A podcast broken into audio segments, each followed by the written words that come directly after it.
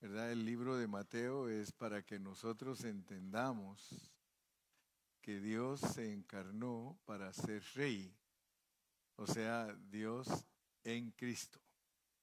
Dios en Cristo se encarnó para ser rey, creo que esto es lo que está topando. Dios se encarnó en Cristo para ser rey, eso lo enseña Mateo.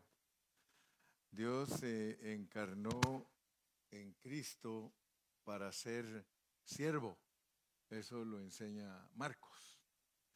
Dios se encarnó para ser un hombre perfecto con la más alta moralidad en Cristo, eso lo enseña Lucas.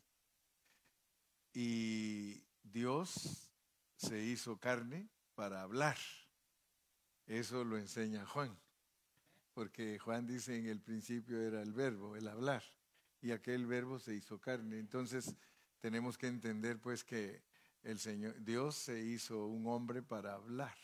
Él hablaba de otras maneras antes de que Cristo viniera, pero ya cuando Cristo vino, Él habló por medio de esa encarnación.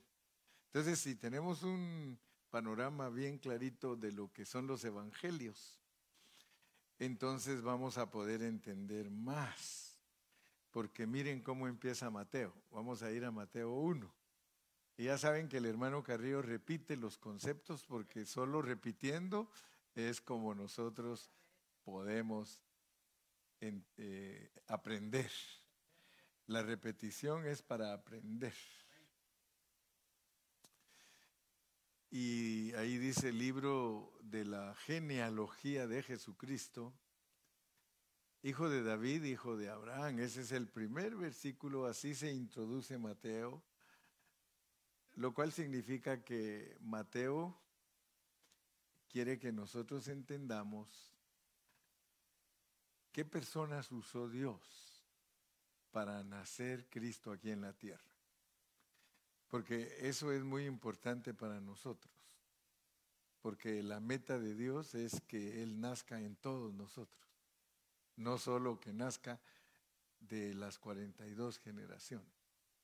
Ahí nos presentan 42 generaciones de toda clase de gente para que nazca Cristo físicamente.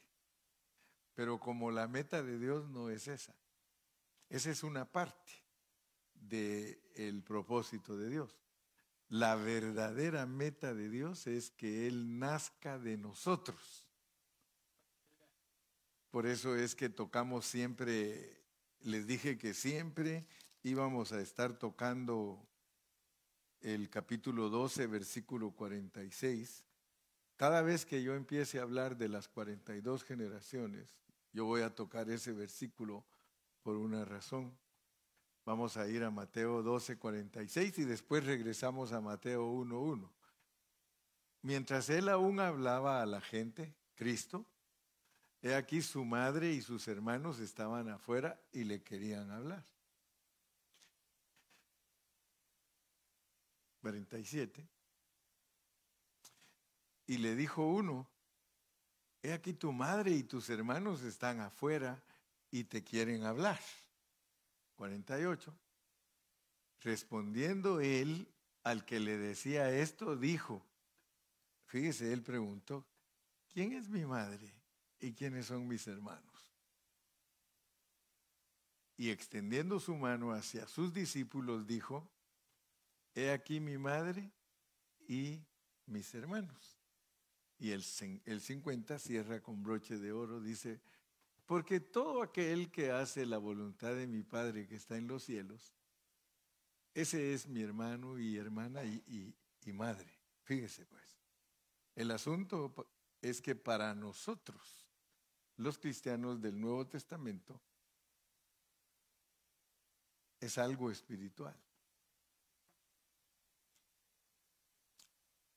Tristemente, la mayoría de cristianos solo toma las cosas literales. O sea que la gente ya ve que ya viene Navidad y ahora todos a celebrar el nacimiento de Cristo y que no sé qué, que no sé cuánto. Y pues nada que vaya en contra de la palabra de Dios es pecado. Si alguien celebra la Navidad y no está en contra de la palabra de Dios, no es pecado. el pecado es estar en contra de la palabra de Dios. Pero yo quiero que noten pues que nosotros no estamos llamados a únicamente entender la historia, a entender solo lo que sucedió físicamente, porque de nada nos sirve. En realidad solo es información, solo es enseñanza, saber que Cristo nació en la tierra y todo, y hacerlo una religión externa, eso no nos ayuda en nada. Esto es más profundo.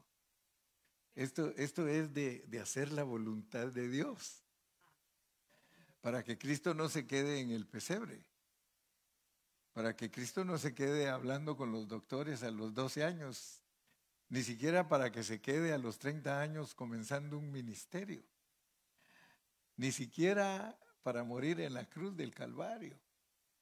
Es para que usted y yo sepamos cómo se puede ser mamá de Jesús.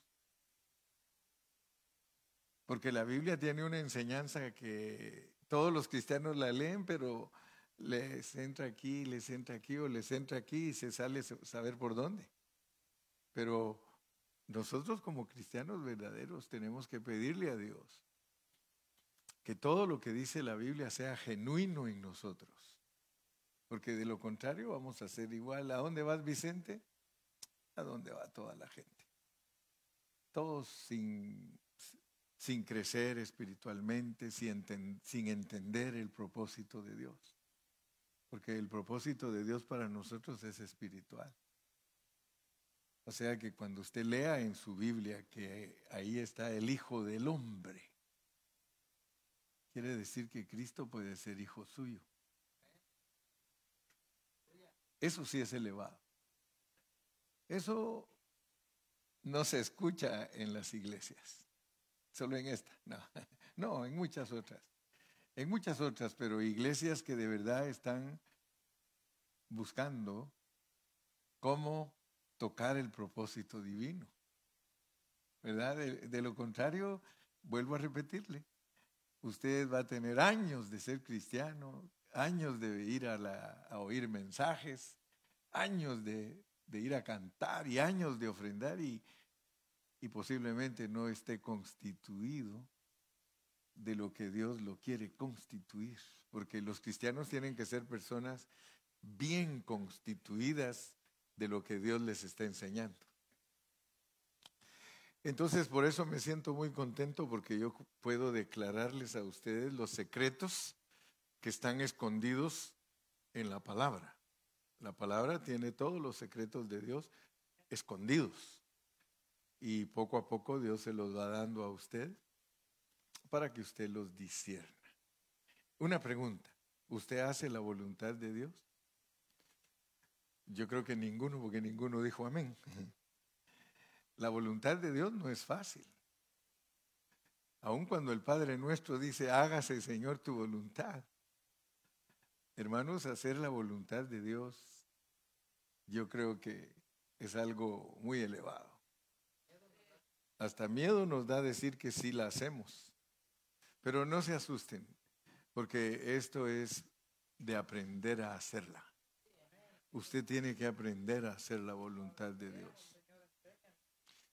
Y para hacer la voluntad de Dios usted tiene que crecer espiritualmente. Tiene que crecer.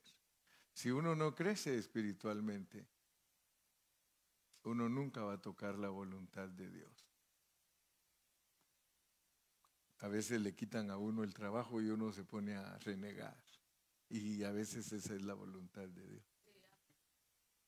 A veces Dios te enferma para tratar contigo y tú reniegas y esa es la voluntad de Dios.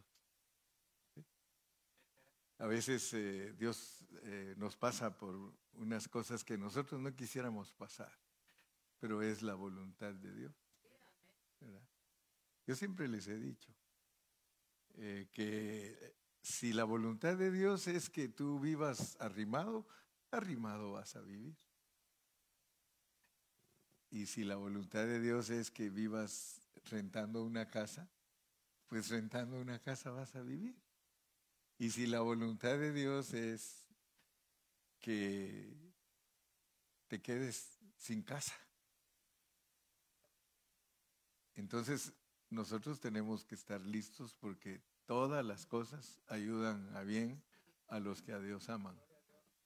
Y a, veces hasta nos juzgan, ¿verdad? Porque hay ateos que juzgan a los cristianos y dicen, no, esos pobres cristianos, dice, los pastores los manipulan. ¿Han oído eso, verdad? Muchas veces. Y dice, los pastores los manipulan y ellos hacen lo que los pastores dicen. Yo he oído ateos que así dicen, dice, los políticos son dictadores y los pastores son dictadoras. La realidad es otra. La realidad es que los pastores lo que hacemos es ayudar a los hermanos a que descubran la verdad en la Biblia para que puedan vivir vidas victoriosas, pues, vidas eh, sin, sin manipular a nadie. Yo, yo nunca me he sentido un pastor manipulador. A veces me dice, hermano, dígale a este hermano que mire que está mal. Le digo, hey, ven para acá, dice aquel hermano que tú eres mal. Y, y, lo que pasa es de que, como decía el hermano Carlos Cruz, ¿verdad? cuando le daban sus tamales para Navidad, él decía, este tamal, aunque está mal, dice, está bueno. Este tamal, aunque es tamal, está bueno. Eso es filosofar con los tamales. Entonces yo quisiera que como primer punto para introducirnos, todos estemos convencidos que lo que Dios quiere hacer en nosotros es espiritual. Él no quiere lograr en nosotros nada, nada material, externo, ni físico. Él quiere lograr en nosotros asuntos espirituales. Si usted está claro en eso, entonces usted puede entender Mateo 1.16. Veamos Mateo 1.16. Dice, y Jacob engendró a José, marido de María, marido de María, de la cual nació Jesús, llamado el Cristo. Fíjense que a veces uno lee la Biblia, pero no le pone atención. Porque Jesús hablando estrictamente, como decimos hablando en plata pura, Jesús no es hijo de José. Él era hijo de María. Porque el Espíritu Santo la embarazó. ¿Verdad? Entonces Jesús no era hijo de María, perdón, no era hijo de, de José allá en el Génesis, el diablo quiso imitar este nacimiento. ¿Cuántos de ustedes saben que el diablo siempre se adelanta? Y quiso imitar este nacimiento. Ustedes pueden leer en Génesis que viendo los hijos de Dios, que son los ángeles, que las hijas de los hombres eran hermosas, dice, tomaron para sí mujeres y les engendraron hijos.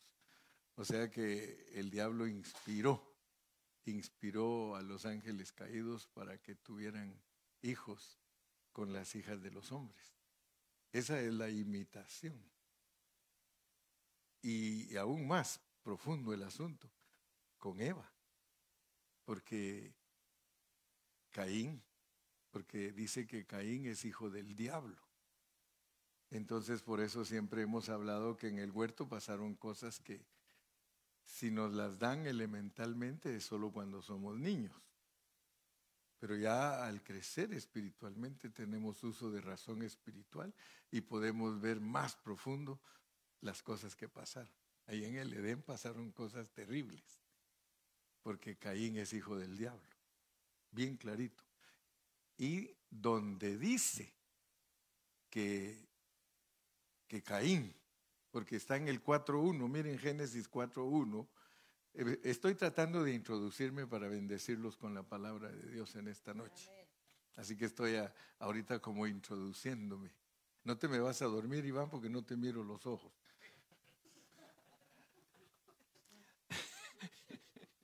Digo que a veces lo digo, estará despierto, estará dormido.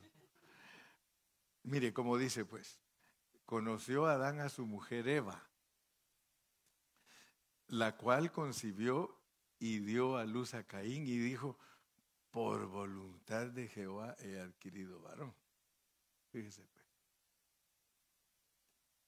Yo he predicado y he enseñado que no hay ni un versículo en la Biblia que diga que Caín es hijo de Adán. Pero está este versículo como para que uno averigüe qué pasó. Después dio a luz a su hermano Abel. No, regrésame, regrésame. Conoció Adán a su mujer Eva, la cual concibió y dio a luz a Caín, y dijo, por voluntad de Jehová he adquirido varón. Este es el único versículo que encontramos donde dice que Adán conoció a su mujer. Y ustedes saben que en la Biblia que el hombre conozca a su mujer es que cohabitó con ella, ¿verdad? Y dijo, por voluntad de Jehová he adquirido varón. Pero cuando leemos que dice que Caín es hijo del diablo, entonces, ¿qué pasaría? Y hay explicaciones, pues, porque, por ejemplo, aquí en Estados Unidos hubo una historia, pero tremenda, tremenda. No sé cuántos de ustedes son buenos lectores o son haraganes, yo no sé qué decirles, pero hay muchos que no leen, no leen, no leen. Hay una historia aquí en los Estados Unidos de de una mujer, una americana, que le nacieron dos, dos, sí, un güero y un negrito. ¿Se acuerdan que lo hablamos, verdad? Que le nacieron, le nació a ella un güero, un canche, dicen por allá conmigo, un rubio y uno de raza negrita. Y entonces el esposo le llamó la atención y le dijo, mija, ¿qué es esto? Y tuvieron que hacer ADN y se descubrió que eran de diferente papá, pero nacieron como Caín y Abel, dos gemelos. era así. Y ya vieron que descubrieron. Y ahora que yo estuve en Ecuador y estaba compartiendo, ahí tengo doctores en, la, en la congregación de Ecuador, y le digo, doctor, ¿cómo nos explica usted esto? Y nos explicó. ¿Te acuerdas, Iván, que el doctor Albán nos explicó cómo es que se puede engendrar gemelos idénticos y cómo se puede engendrar gemelos diferentes y hasta de diferente papá? O sea que si una mujer tiene, eh, no hay niños, ¿verdad? Se puede hablar. Si una mujer tiene relaciones con dos hombres distintos el mismo día, los dos la pueden embarazar y distinto hijo. Entonces, esa es la explicación, que Adán conoció y ella dijo por voluntad de varón, pero tuvo que confesar que el mismo día, porque esa señora confesó que el mismo día tuvo relaciones con su esposo y con su amante negro. Y le nació. Pero gracias a Dios que la historia tuvo un buen fin porque él la perdonó y amó al negrito como que hubiera sido su propio hijo. O sea que la perdonó, pues. Gracias a Dios que esa historia, pero así como esa historia hay muchas de esa misma. Por eso se puede explicar este versículo. Porque resulta que Eva el mismo día que tuvo relaciones con un ángel caído o con Satanás, ella quedó embarazada de los dos, de su esposo y de, por eso ustedes van a darse cuenta que no hay ni un versículo donde diga que, Caín es hijo de Adán, porque entonces se contradiría la Biblia. La Biblia dice enfáticamente, Caín, hijo del diablo. Amén. Y vimos que Jesús tampoco fue hijo de José. Cristo es hijo de María. Amén es hijo de María. Entonces la imitación ahí está en la Biblia. Estamos hablando de todo esto porque resulta que el pecado realmente que ocurrió en el jardín del Edén fue el pecado de la reproducción. Por eso le tuvieron que cubrir sus órganos reproductivos. Si hubiera sido una manzana, le tenían que poner una máscara nada más. Pero para que ya no comiera manzanas, ¿ah? Pero que si el aparato reproductivo fue el que Dios le cubrió, porque ese fue el pecado que se cometió ahí en el huerto del Edén. Así que sin, sin especulaciones, ni estirar versículos, ni nada, ese es el pecado que ocurrió ahí en el Edén. Entonces ahora volvamos a, a Mateo para ahora sí ir entendiendo porque resulta que cada personaje que Dios usa para que nazca Cristo, cada personaje, es un personaje que tiene que ayudarnos a entender qué aspecto de nosotros debemos de tener bien arreglado si queremos que Cristo nazca de nosotros. Y por eso nos pone personajes Abraham, Isaac, Jacob, Judá, etcétera, etcétera, etcétera, porque necesitamos esos aspectos para poder dar a luz a Cristo. ¿Me explico? Aprendí a decir me explico porque dice que cuando uno le dice a los hermanos, ¿me entienden? Los hace burros. Por eso se dice, siempre no le digo a usted, ¿me entiendes? ¿Me explico? Es refinadito, diplomático, que decirle, ¿me entiendes? Porque casi siempre así le dice el esposo a la esposa, que no entiendes mujer. Y eso es agresión, según el derecho. Ah, sí. porque hay que ser derechos, ¿verdad? Vamos a regresar a Mateo capítulo 1 porque queremos entender cómo se da a luz a Cristo. Queremos saber cómo se da a luz a Cristo. Libro de la genealogía de Jesucristo, hijo de David. O sea que David, David físicamente dio un hijo que nosotros tenemos que darlo espiritualmente. El hijo de David era Salomón.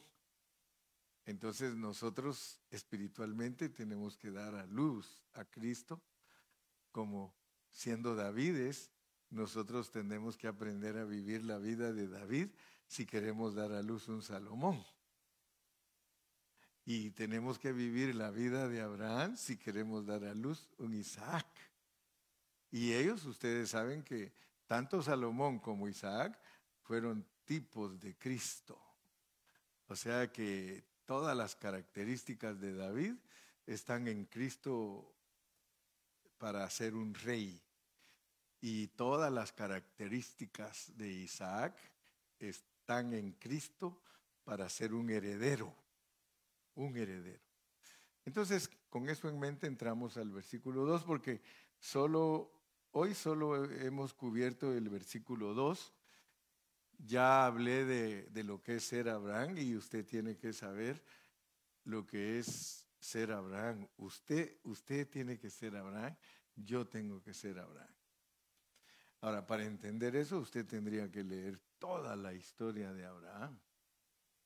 Porque todas las características de Abraham se necesitan en nosotros para dar a luz a Cristo. O sea que vamos a hablar de un embarazo espiritual, un embarazo espiritual que va a tomar toda nuestra vida. Toda nuestra vida nos da Dios para dar a luz a Cristo. Por eso no te desesperes, Pérez. Tranquilo, tú tienes toda una vida para dar a luz a Cristo. Por eso pídele a Dios no morirte prematuramente para que sin dar a luz, porque la vida que Dios nos da es 80 años. Todos nosotros tenemos 80 años para dar a luz a Cristo.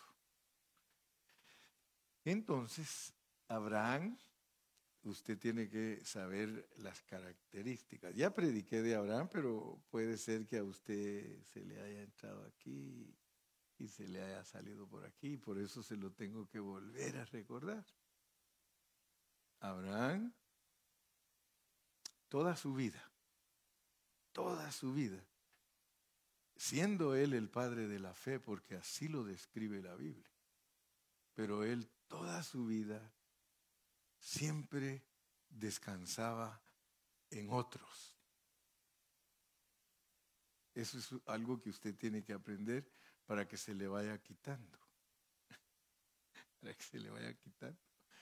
Porque cuando Abraham Dios le dijo, vete de tu tierra y de tu parentela, porque quería que hiciera un viaje desde Caldea hasta Canaán, le dijo, vete de tu tierra y de tu parentela. Por supuesto que todo eso significan cosas para nosotros. Y él no se fue. Él no se fue. Ustedes pueden leer desde el capítulo 11 y, medio, porque desde el 11 y medio empieza la historia de Abraham con su papá Taré. Resulta que Dios le dijo que se fuera y él no se fue. Y Dios tuvo que volver a decirle que se fuera. Y resulta que él se empezó a ir, vamos a decir así. Se empezó a ir, como quien dice, arrastrando los pies para irse. Porque su papá le dijo, hey, Abraham, ¿no me dijiste que Jehová te dijo que te fueras? Y arrastrando los pies, su papá lo, lo sacó. Pero resulta que como él dependía tanto de su papá, Dios le tuvo que cortar a su papá. O sea que nuestra vida de fe empieza a veces con nuestros pies arrastrados, cuando, cuando apenas venimos a Cristo, hermano, a regañadientes. O sea que arrastrando los pies, hermano, como que queremos empezar. Y eso que ya aceptamos a Cristo, porque ya nos ve como Abraham, que tuvimos fe. Porque nadie puede aceptar a Cristo si no es una persona de fe. Luego que ya se, se murió su papá, se le quedó viendo a su sobrino y le apachó el ojo. A Lot. ¿Verdad? Porque así, así está la historia en la Biblia. Le dijo, Lotito, te vas conmigo. El, el Lotito le haber dicho, el Lotito, te vas conmigo porque es que, ay, o sea, son bastones, pues. No me quiero ir solo. Miren pues cómo es nuestra vida de fe. Queremos descansar siempre en alguien más. ¿Qué le pasó a Abraham con los puros problemas? Puros problemas. Dios te está mostrando que tu vida de fe no es para depender de otros. Depende de Dios. Tú tienes que depender de Dios. No aprendas a depender de los demás ni seas gorrón. En México gorrón le dicen al que todo lo quiere que se lo hagan y todo. No, no, no. Una vida de fe es una vida de depender de Dios. Pero él dependió de Lot y luego cuando Lot ya se enriqueció, dependió de su siervo, el Damasiano. Eh, ponía sus esperanzas y Dios le... porque él dijo, bueno, Dios me prometió un hijo. El hecho que Dios le haya prometido un hijo a Abraham significa que Dios te ha prometido a ti que si vives por fe, Cristo se va a formar en ti. Cristo se va a formar en ti. Porque Él, él lo prometió. Él prometió tu Isaac. Dios te ha prometido a ti como cristiano que Cristo se va a formar en ti. Pero si tú andas siempre dependiendo de tus propias fuerzas, siempre creyendo que ya se te está yendo el tiempo y, el, y que Cristo no se te forma, vas a pedir vas a pedir que, que Sara te dé proposiciones y que te diga que por qué si no puedes tener el hijo y que ya estás viejo, que por qué no tomas la sierva y que fabricas el hijo. O sea que toda esa historia, todo tiene eh, significado espiritual. O sea que tú estás bregando con todos esos asuntos y quizá ni lo sabías. Todas las proposiciones que te llegan a tu vida, no, es que no vas a poder, no puedes. No ve que hay hermanos que después de tantos años dicen, yo creo que esto no es para mí. No puedo. Derrotado, derrota tras derrota, derrota tras derrota. Hermano, no te preocupes, tú eres Abraham, así vivía él, derrota tras derrota. Y Dios le decía, tú eres el padre de la fe. Mire cómo es Dios, pues tan lindo. Porque Dios, aunque nosotros vamos derrota tras derrota, Él dice, pero tú eres de fe, pero tú eres de fe, pero tú eres de fe. Bueno, la historia hay que leerla completa porque tiene muchos detalles, pero simplificándolo, lo que Dios quiere es acabarlo a uno porque hasta que ya Él no podía, dijo, ahora te lo doy. Ya cuando él dijo, no, me doy por vencido, estoy viejo, ya no puedo tener hijos, Sara dijo, tampoco yo, así que ya no se puede. ¡Pum! Les vino el hijo. Entonces, ¿cuál es la lección de ser Abraham? depender totalmente de Dios toda nuestra vida, aunque nos tome toda la vida para dar a luz a Cristo. Sigue, por eso se llama pelea la buena batalla de la fe. Es una batalla de toda la vida, toda la vida, hermano. Así que no se me desanime. Mr. Abraham, no se me desanime. Toda su vida usted va a ser probado, toda su vida, pero de último el Señor tiene una promesa tú vas a dar a luz a Cristo. ¿Qué más queremos? Fiel es el que empezó la obra. Entonces esto no depende de nosotros. No es del que quiere ni del que corre, sino del que el Señor tiene misericordia. Pero tienes que entenderlo porque tienes que salir victorioso. Entre más victorias tiene Abraham, más claro va a ver el panorama. Porque sí, tuvo victorias. Él tuvo muchas victorias en su vida. Y a veces estaba abajo, a veces estaba arriba. A veces estaba abajo, a veces estaba arriba. Entonces, tú y yo somos Abraham. Y por fe vamos a dar a luz a Cristo. Y deja de argumentar. Deja de estar contradiciéndote tú, deja de estar allí creyendo que eres un impío. No, eres el que regalas tu esposa, pero eres de fe. Si él regaló su esposa, quizás tú ni te atreves. Él sí se atrevió, él la regaló, él dijo, es mi hermana. Y la, ¿no ve que dijo el, el rey? Dijo, ¿por qué nos haces esto? ¿Por qué nos dices que es tu hermana bien la hubiera tocado a alguno y si nos metes a problemas bien serios? Y aun cuando él regalaba a la esposa, que quizá tú ni lo harías, era hombre de fe. Y cuando ya se iba a ir, le dieron siervos, riquezas y, y todavía le dijo, y ora por el rey. Y oró por el rey y el rey, él, él haber dicho, ¿cómo voy a orar yo si hasta te regalé a mi esposa? Y Dios le dijo, tú tienes que orar por él. Así que Dios a nosotros no nos quita los privilegios, aun cuando nosotros somos torpes, ciegos, sordos, tercos, y Dios no nos quita los privilegios. Ese es un, yo le daría un aplauso a Cristo, hermano. Goces en esta noche. Goces en esta noche. Abraham engendró a Isaac. ¿Ya entendiste tu aspecto de Abraham? ¿Ya? Amén. ¿Ya entendimos el aspecto de Abraham? Ahora dice que esa clase de vida de Abraham produce un Isaac. Resulta que ahora vas a entender el aspecto de Isaac. ¿Qué hacía Isaac? ¿Qué hacía Isaac, hermana Gloria?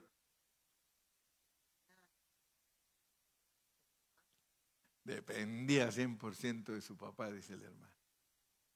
O sea que si ustedes leen, así como les narré la historia de Abraham, les podría narrar la historia de Isaac. Isaac era una persona bien reposada. Mire, Isaac era la persona que los mexicanos dicen para nada se apura. Isaac es tipo del que no. Lo único que sabía hacer Isaac, aún ya viejito, era pedir comida. Pedir comida. Háganme un guisito rojo, decía. Le gustaba el recadito rojo, ¿eh? Qué tan rico, ¿eh?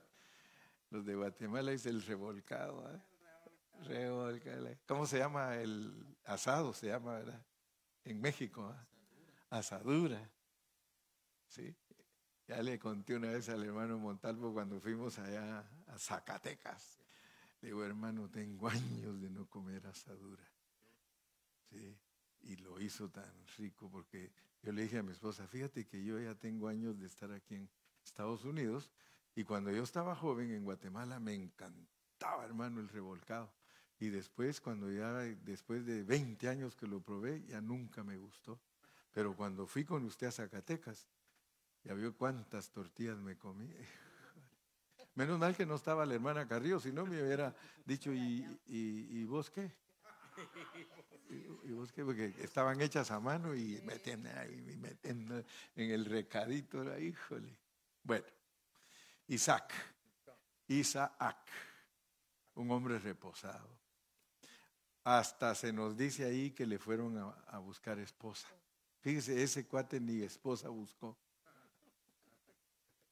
A ese se la buscaron.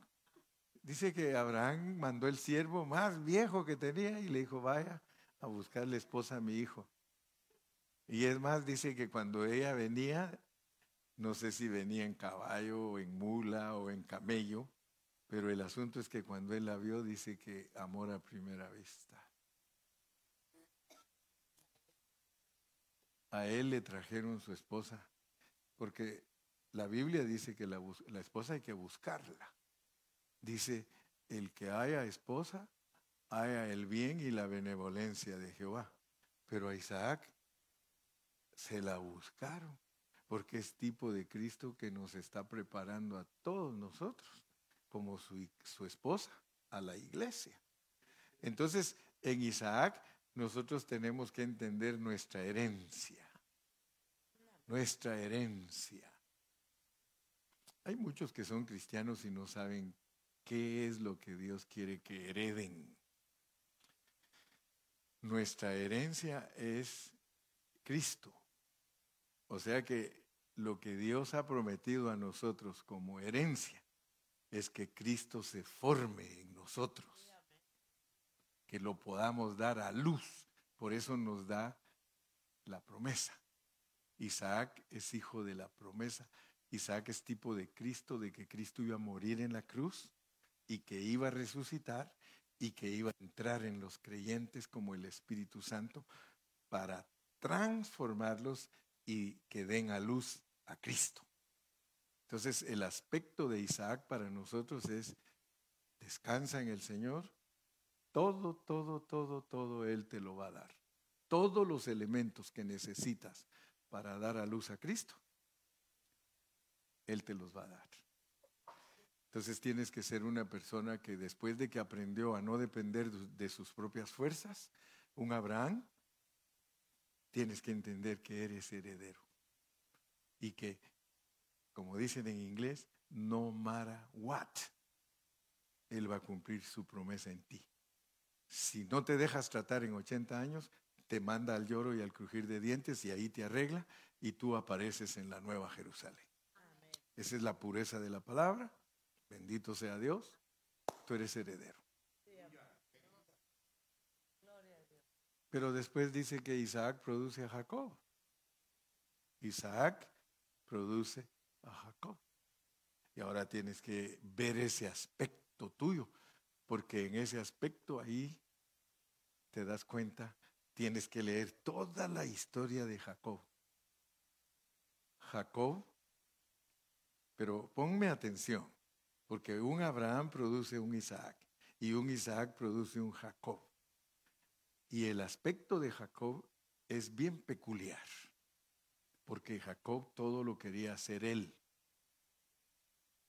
Todo lo quería hacer él. Estaba en el vientre de su mamá, peleándose con su hermano porque él quería salir primero. Y dice que lo agarró del calcañar. ¿A dónde vas? Dice. Entonces, el aspecto de Jacob es para que nosotros entendamos por medio de su vida, porque él todo lo hacía. Mire, él suplantó a su hermano, suplantó a su papá, suplantó a su mamá, suplantó a su suegro. Era, por eso se llamaba suplantador, que quiere decir tomador de calcañar, como quien dice, ¿a dónde vas? Él no dejaba que alguien fuera antes que él. Ese es un aspecto en nosotros, que siempre queremos tener a todos bajo nosotros. Ese es el aspecto jacobino, que todo lo queremos controlar nosotros, todo, todo, todo. Y ese aspecto, escuchen bien, ¿para qué sirve? Porque ese aspecto sirve para que Dios nos transforme. El suegro era para transformarlo, le cambió 20 veces el sueldo. Su hermano Esaú era para transformarlo, lo perseguía porque lo quería matar.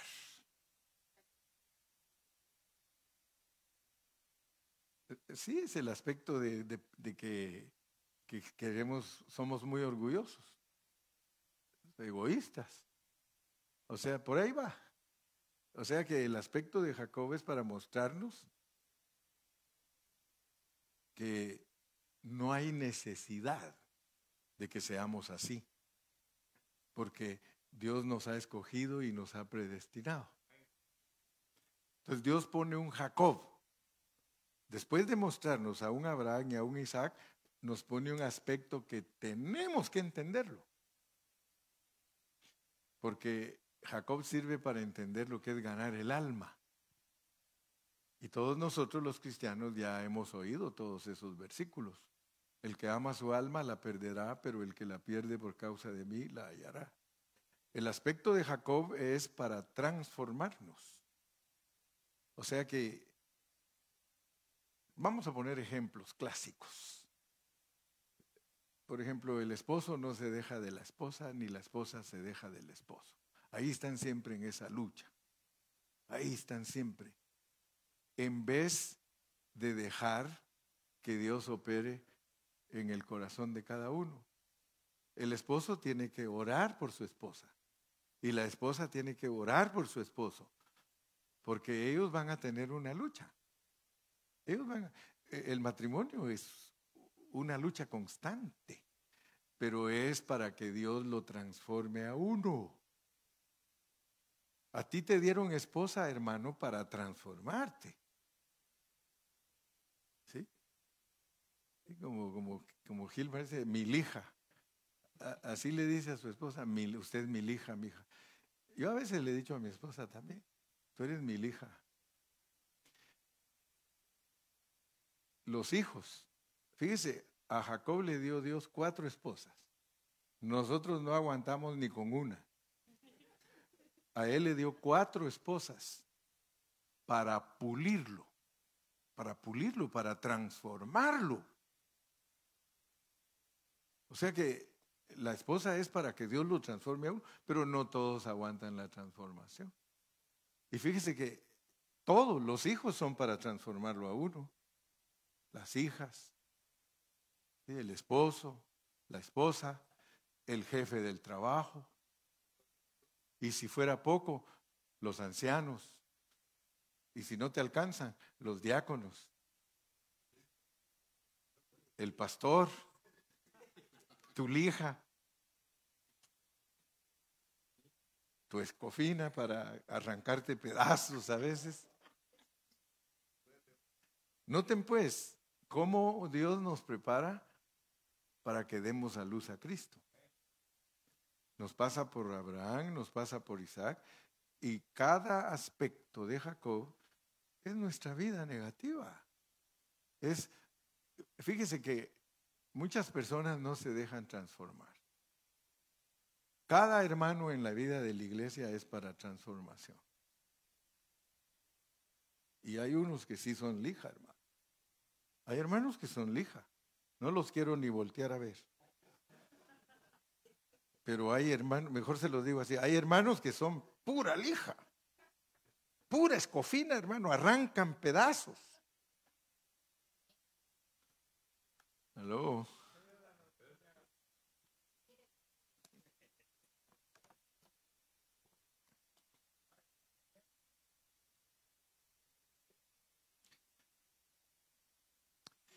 Yo sé que yo soy lija.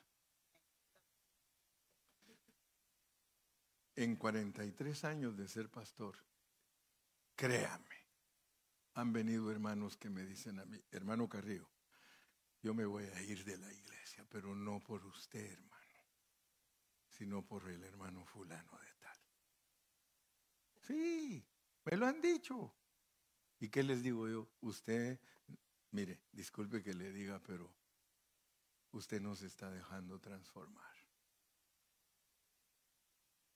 A veces ya viene dañado de donde viene, huyendo de, las lijas de allá y encuentra que otras lijas más. Mire, allá era, allá era 400 la lija, aquí encuentra de a 20. Los que saben cómo es la lija de 400 es bien finita, finita. Con esa lija hasta se puede lijar la pintura del carro para quitarle algunas manchitas. Pero esa 20 tú, esa 20 arranca el metal de una vez.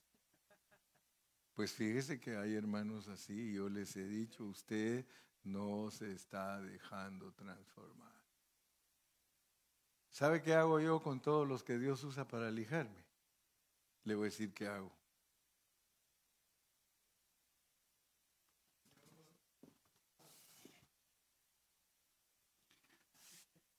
Me pongo a orar por ellos. Y le doy gracias a Dios por ellos porque digo, Él, sin saber, lo está usando Dios para transformarme a mí.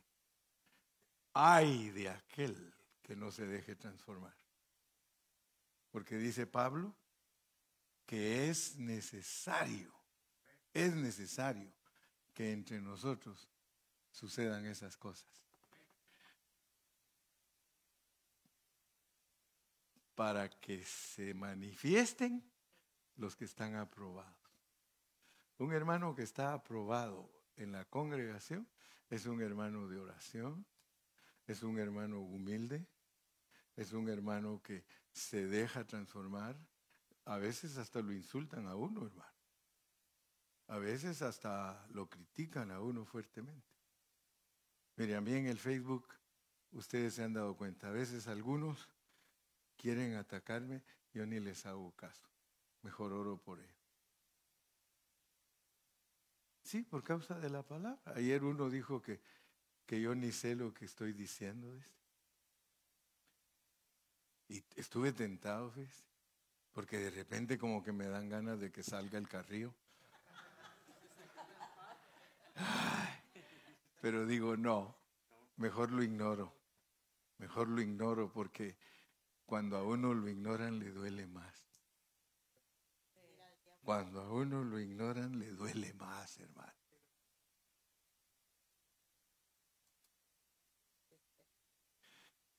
Jacobito, Jacobito, ay Jacobitos. Fíjese que Jacob se arregló hasta que caminaba así, mire. Cuando ya caminaba así, a todos los quería a todos los saludaba, pero ya caminaba así. ¿Por qué? Porque Dios, le, Dios lo, lo marcó. Yo prefiero estar marcado, hermano, que ser un orgulloso y ser... Jacobitos, Jacobitos transformados. Yo quiero ser Israel, porque el final de Jacob es Israel. En vez de ser un retenedor de calcañar, yo quiero ser un príncipe. Por todo lo que esté de nuestra parte, dice que nosotros vivamos en la vida de la iglesia en paz. En paz. Mire, si usted aguanta atraerle a Dios a la oración todos los problemas, usted vive una vida victoriosa. Porque a veces algunos se me desesperan. Es que hermano, la fulanita es así, es una chismosa. Ore por la chismosa. Sí. Es que hermano, yo no me junto con esta familia porque ore por ellos. Ore por ellos. ¿Eh? Ah, como Byron. Pray for me. Área no rendida. No, si ese Byron astuto, ¿verdad? ¿Eh? Le digo, Byron, ¿qué pasó, mijo? Área no vencida, pastor. Pray for me. y arreglaba todo. Sí, Byron, ¿qué pasa? Como él tiene un cierto retardito en la mente. Pero él sabía con que le digo, Byron, estás haciendo cosas que no convienen. Pray for me, pastor. Área no vencida. Es así, bien tranquilo. Área no vencida, pastor. Pray, ore por mí. Así que oremos por las áreas no vencidas. Si nos amamos, hermano. Mire, si usted no trata a los hermanos como trata a sus hijos y a sus hijas, usted no ha avanzado. Porque hay hermanos que tratan a los demás hermanos como que fueran sus sirvientes. El día que usted aprenda a tratar a los hermanos como trata a su hijo y a su hija, usted está creciendo. Entonces sí, mis respetos para usted y me quito el sombrero. Porque usted no trataría mal a sus hijos. Sin embargo, sí se atreve a tratar mal a los hermanos. Jacobitos. Somos jacobitos, hermano. Y Dios nos quiere ayudar. Y entonces el domingo les predico de Judá. Hoy iba a predicar de Judá, pero sentí en mi espíritu que a muchos de ustedes todavía les toca repasar a Abraham, a Isaac y a Jacob. Y el domingo, si Dios quiere, les hablo de Judá y que nos llame la atención por qué Judá y sus hermanos. Porque fíjese que los incluye Judá y sus hermanos. Ahí comprendió Judá y a, sus, a los doce. O sea que ahí hizo un paquetito, con Judá hizo un paquetito de doce áreas de nosotros, Rubenitas, Efraínitas y dormiloncitos. De todo tenemos en la viña del Señor, pero es mejor. Por eso dice, si usted padece de insomnio, escucha al hermano Carrillo, y se va a quedar dormido.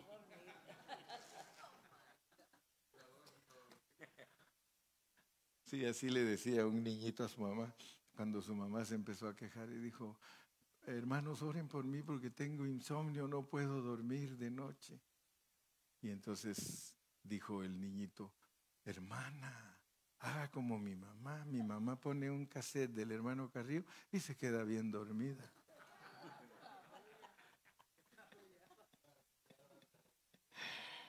Aleluya. Padre, te damos gracias en esta noche por la gran bendición que nos das de poder repasar, Señor, estos aspectos de nuestra salvación tan grande y de nuestra participación en el engendramiento de Cristo por ser los que hacen tu voluntad, Señor. Padre, gracias por mis oyentes, gracias por todos los hermanos. Yo te pido que tú les bendigas grandemente y que ahora que vamos a retornar a nuestros hogares, podamos, Señor, descansar y tener un sueño reparador para, si es tu voluntad, mañana poder continuar nuestras actividades. Gracias por la vida, gracias por las misericordias. Y el pueblo de Dios dice,